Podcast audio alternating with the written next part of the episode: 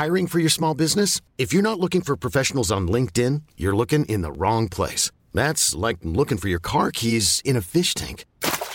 LinkedIn helps you hire professionals you can't find anywhere else, even those who aren't actively searching for a new job but might be open to the perfect role. In a given month, over 70% of LinkedIn users don't even visit other leading job sites. So start looking in the right place. With LinkedIn, you can hire professionals like a professional. Post your free job on linkedin.com slash achieve today.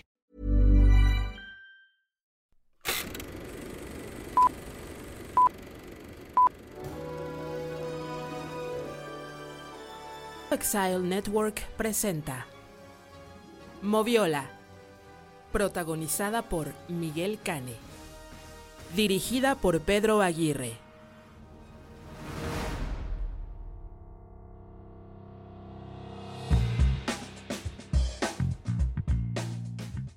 Hola, ¿qué tal? ¿Cómo les va? Soy Miguel Cane, su monstruo estrella favorito, y esto es Moviola, el podcast de cine clásico de Exile. Y pues hoy voy a hablarles realmente de un clásico que cumple 40 años este año y es un película nonón porque además está dirigido por un director que, uff, me quito el sombrero. Por supuesto, voy a hablarles en esta ocasión de El Veredicto.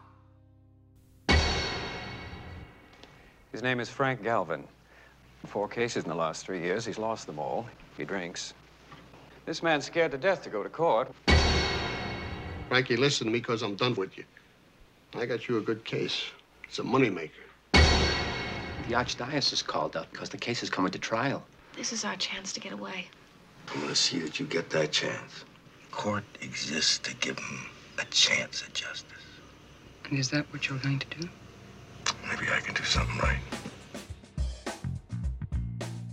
En los años 80 todavía se hacía cine para adultos, ¿saben? Por lo que quiero decir cine para adultos es cine que se hacía con un target pensado entre los 35 y los 50 años. Es decir, no estaba todo consignado únicamente a franquicias y universos y superhéroes y Marvel y DC y Batman y esta clase de cosas, ¿no? Este es el cine que a veces se siente que lamenta Martin Scorsese, que es de los pocos directores que quedan que hacen esa clase de cine, pero que ya se ha convertido de nicho.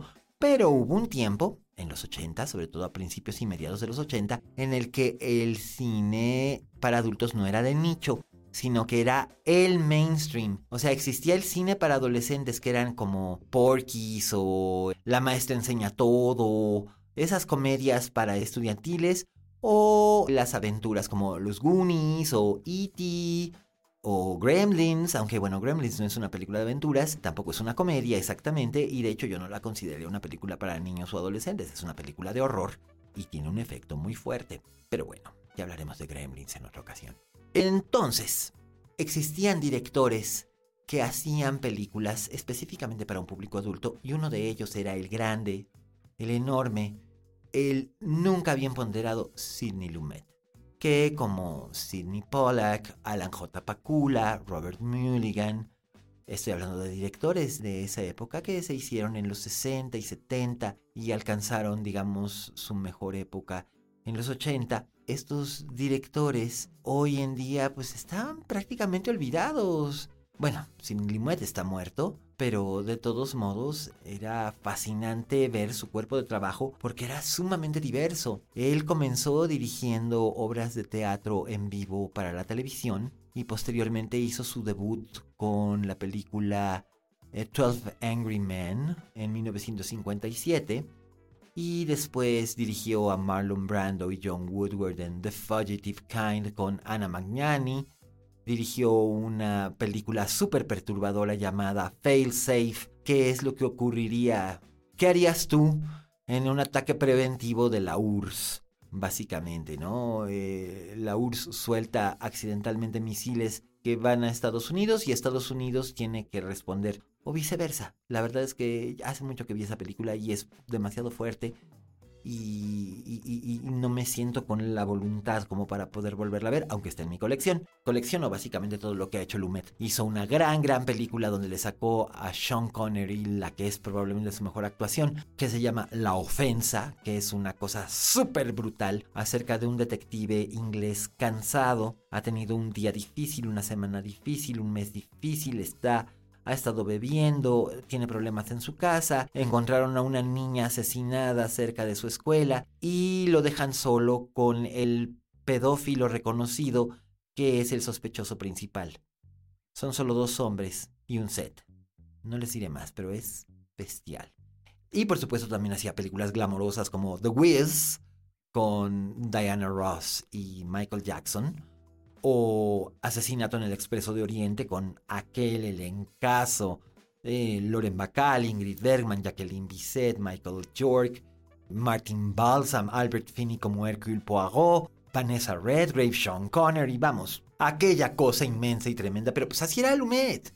Lumet lo mismo podía hacer maravillas con millones de dólares que hacer películas fascinantes con un presupuesto nimio. Y hacía dos o tres películas cada año, porque era un hombre que vivía para hacer cine. Y pues bueno, cuando en 1981 se publica una, una novela de no ficción del periodista bostoniano Barry Reed acerca de un caso que se peleó en la corte eh, sobre la demanda puesta, interpuesta por los familiares de una joven que quedó en estado vegetativo permanente a la hora de que se le practicó su, su segundo o tercer parto, creo que era su tercer parto, en un hospital muy prestigioso, protegido por la Arquidiócesis de, Católica de Boston.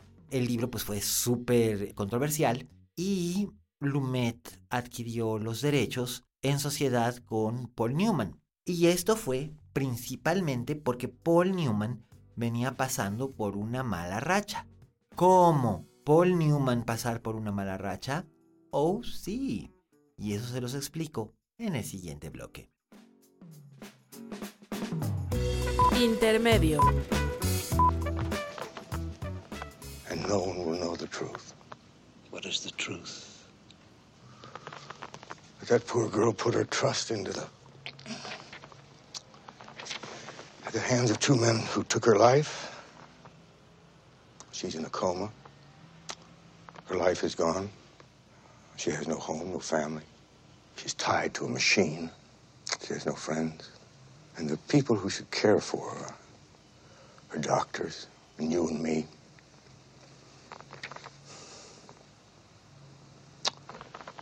have been bought off to look the other way. We've been paid to look the other way. I came here to take your money. I brought snapshots to show you so I could get your money. I can't do it. I can't take it. Because if I take the money, I'm lost. Si ustedes vieron la docuserie o el documental, miniserie o el documental simplemente de Ethan Hawke, The Last Movie Stars, acerca de Paul Newman y Joan Woodward, habrán visto que hubo un periodo en la carrera de Paul Newman en la que este de repente se encontró a sí mismo como atorado, ¿no? Como que no iba ni para atrás ni para adelante.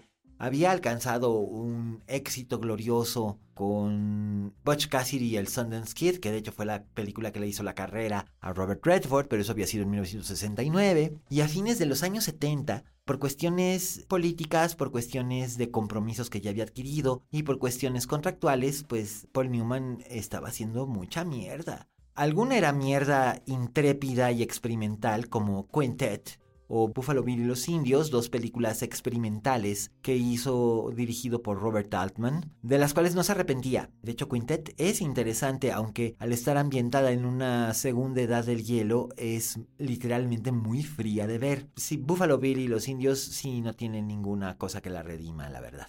También había hecho una horrorosa película de desastre con, o más bien para Irving Allen, a quien le debía hacerle una película de desastre después de haber tenido tanto éxito en Infierno en la Torre en 1974. Finalmente en 1980, para deshacerse de ese problema, accedió a hacer esa película, pero a cambio, él dijo que hacía esa película que originalmente iba a ser una segunda parte de Infierno en la Torre, pero ahora con un volcán. Don't ask. Really, don't ask about it. Pues Paul Newman dijo, ok, yo hago esta película de mierda, pero el estudio, la 20th Century Fox, me va a dejar elegir la propiedad que yo quiera para producirla y protagonizarla yo. Y Sidney Lumet y él coincidieron en que querían hacer el veredicto. Así que se pusieron serios y se pusieron a trabajar. La preproducción de, la película no fue complicada, aunque sí hubo un par de setbacks que hicieron que no fuera exactamente lo que tenían pensado en un momento dado. Desde un principio quisieron a James Mason, el gran James Mason, ese actor británico que fue un ídolo en los años 30 y 40 y que todavía llegó a los 50, 60 y 70 haciendo trabajos muy importantes. Eh, ustedes lo recordarán, por ejemplo, como el guardián del vampiro en La Hora del Vampiro, la miniserie Salem Slot de Top Hooper, por ejemplo. Entonces, pues eh, lo tenían a él desde el principio. Pero hay un personaje clave que es interpretado por una mujer que está vinculada de muchas maneras al caso. Y Sidney Lumet había pensado en llamar a Faye Dunaway, con quien había trabajado en Network, para que actuara en esta película. Pero quiso el destino que Faye Dunaway se encaprichara, porque fue por capricho, en hacer eh, Mommy Dearest, aquella extrafalaria, extravagante, tétrica y absurda pseudo biopic de John Crawford basada en las habladas y alegaciones de su ingrata hija adoptiva Cristina, que decía que John Crawford era una golpeadora y una borracha y que estaba loca y... Pues a lo mejor sí, pero pues, era tan absurdo que era imposible no soltar carcajadas al ver la interpretación estilo kabuki que hizo Faye Dunaway en esa película. Y por eso Faye Dunaway odia esa película porque le echa la culpa de que su carrera, que era tan brillante en los 60 y 70, se arruinó a partir de 1981 por haber hecho esa película pitera, no es cierto, se arruinó porque la señora era codiciosa y empezó a hacer cualquier cosa por dinero, incluyendo la espantosa Supergirl, en la que salía de villana, by the way, con una peluca roja. Pero, bueno, pues Faye Dunaway odiaba Mommy Dearest, la odia tanto que incluso por habérsela mencionado fue que me pegó con su bolsita. Un día les contaré esa anécdota. Pero, pues los estudios de repente estaban tan espantados porque la película había resultado ser una bomba para Paramount Pictures con una excepción. Habían empezado a presentarla en cines de Nueva York, de Los Ángeles y de San Francisco a medianoche acompañada de un espectáculo drag.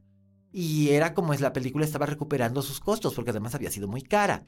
Por supuesto, la Dunaway estaba ofendidísima de que las dragas estuvieran haciendo parodia de su película. Y por eso siempre dice, You people. Cuando ve a un homosexual dice, You people. Y pues Lumet y Paul Newman se encontraron con que la 20th Century Fox les dijo, pongan a quien quieran, pero no puede ser Faye Dunaway porque se acaba de meter una quemada espantosa con, con Mommy Dearest y pues no puede ser.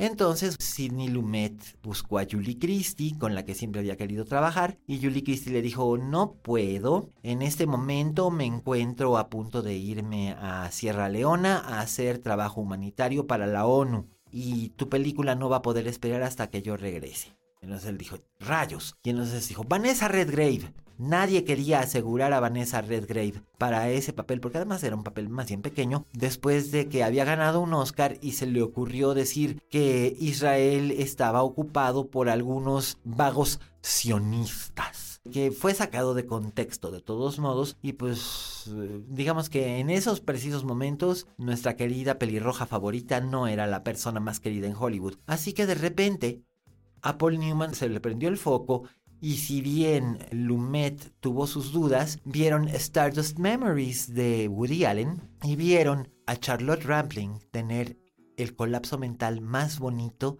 que se haya captado nunca antes en una pantalla de cine. Intermedio. Oh, God, I never should have taken it. There was no way I could win. And it's over.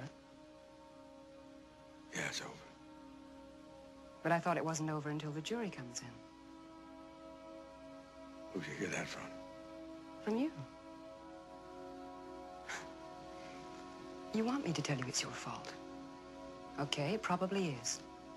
But what are you going to do about it?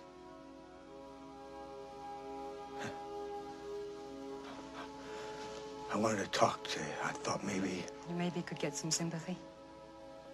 You came to the wrong place. Makes you so tough?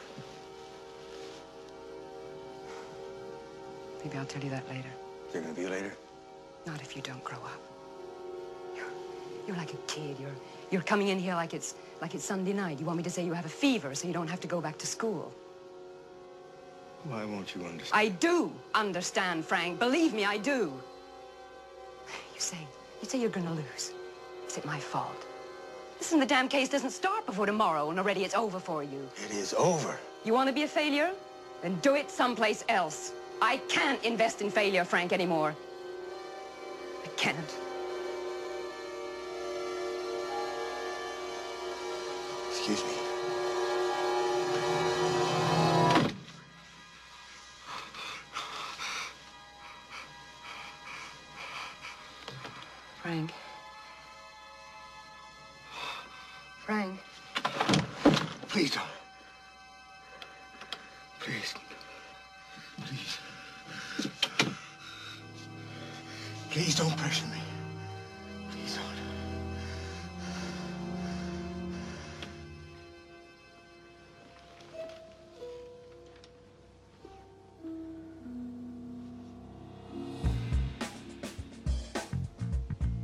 Newman tenía sus dudas porque efectivamente la Rampling físicamente se parecía mucho a él, físicamente, los ojos especialmente.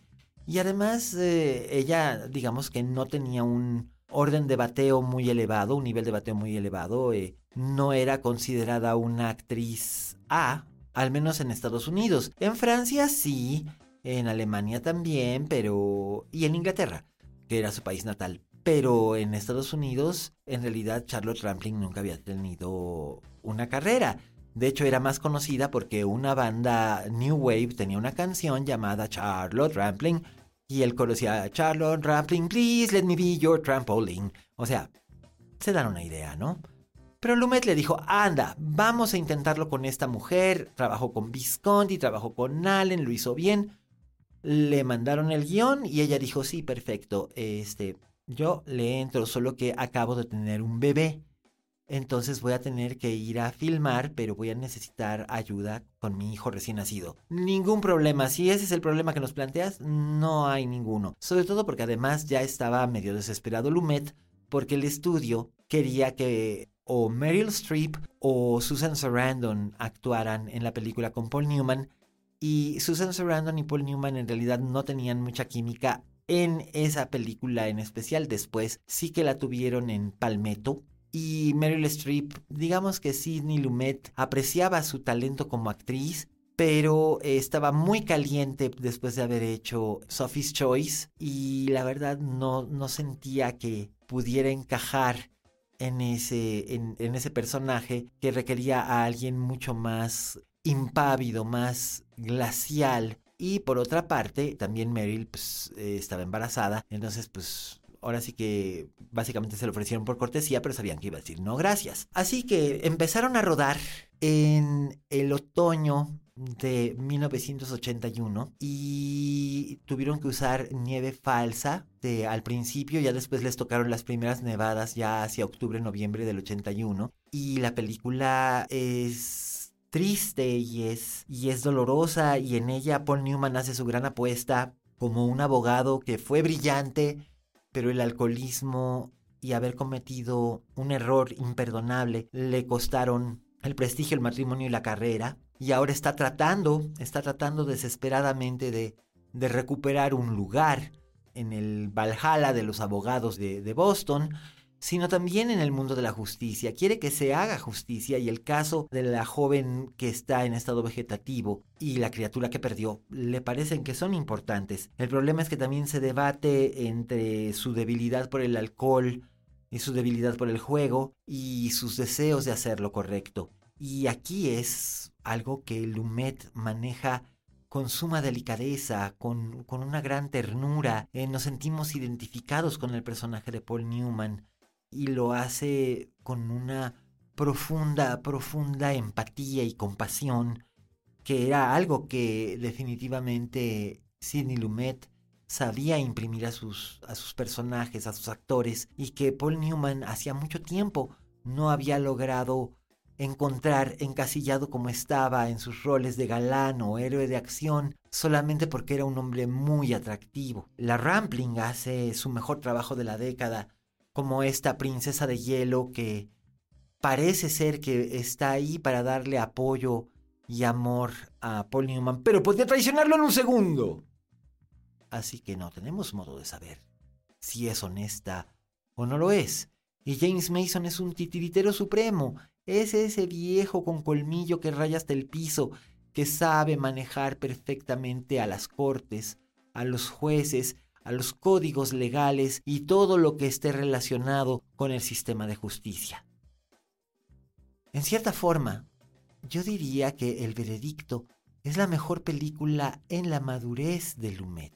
Después haría otras cosas interesantes, algunas realmente malas o flojas hasta que hizo su última gran película que fue Antes de que el diablo sepa que has muerto con Philip Seymour Hoffman, Ethan Hawke, Rosemary Harris y Albert Finney. Si ustedes han visto esa película del 2007 que apenas la terminó de filmar y se retiró, ya no alcanzó a llegar a hacer la boda de Rachel con Anne Hathaway, tuvo que entrar ahí a trabajar en su lugar Jonathan Demi porque pues ya llevaba muchas películas y fumaba mucho y ya estaba muy enfermito este Sidney Lumet, pero hizo esta gran, gran, gran película, este gran thriller que es Antes de que el diablo sepa que, que, has muerto, que de verdad dense la oportunidad de verlo, les va a gustar mucho. Y sobre todo dense la oportunidad de ver el gran trabajo de madurez de Paul Newman. Vean por qué Paul Newman fue de las últimas grandes estrellas en la historia del cine es un gran trabajo con tres grandes, grandes actores. Es la película que hizo que la gente se diera cuenta de que Charlotte Rampling era mucho más que solamente un par de ojos bonitos y un cuerpazo.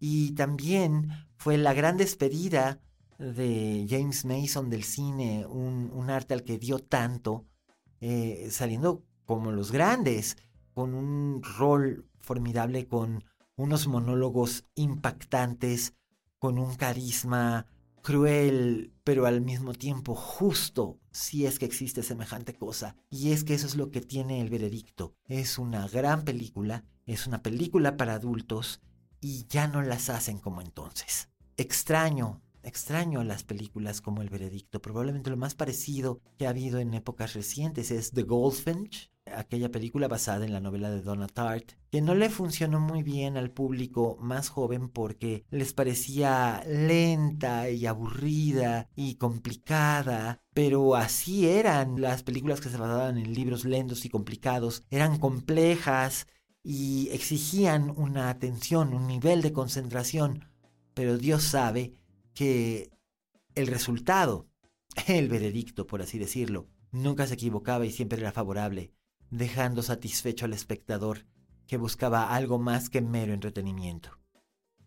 Esta ha sido una emisión de Moviola, el podcast de clásicos de Exile Content, producido por Pedro Aguirre. Nos escuchamos la próxima semana. Por favor, no dejen de decirnos qué películas les gustaría que comentásemos en este espacio y si les gusta este espacio o si definitivamente consideran que debo tomar cicuta y tirarme a la basura, todos los comentarios son recibidos. Por favor, no dejen de seguirnos en todas las plataformas donde ustedes escuchan podcast, Apple Podcast, Spotify. No dejen de dejarnos comentarios, estrellitas, puntuaciones.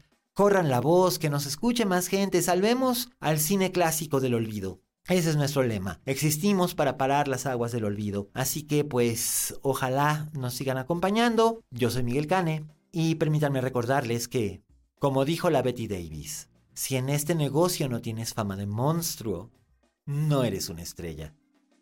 Hasta la próxima.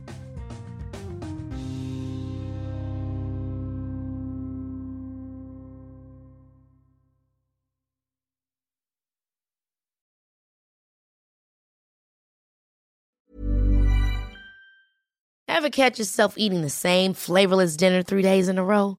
Dreaming of something better? Well, HelloFresh is your guilt-free dream come true, baby. It's me, Kiki Palmer. Let's wake up those taste buds with hot, juicy pecan-crusted chicken or garlic butter shrimp scampi. Mm. Hello Fresh. Stop dreaming of all the delicious possibilities and dig in at HelloFresh.com. Let's get this dinner party started.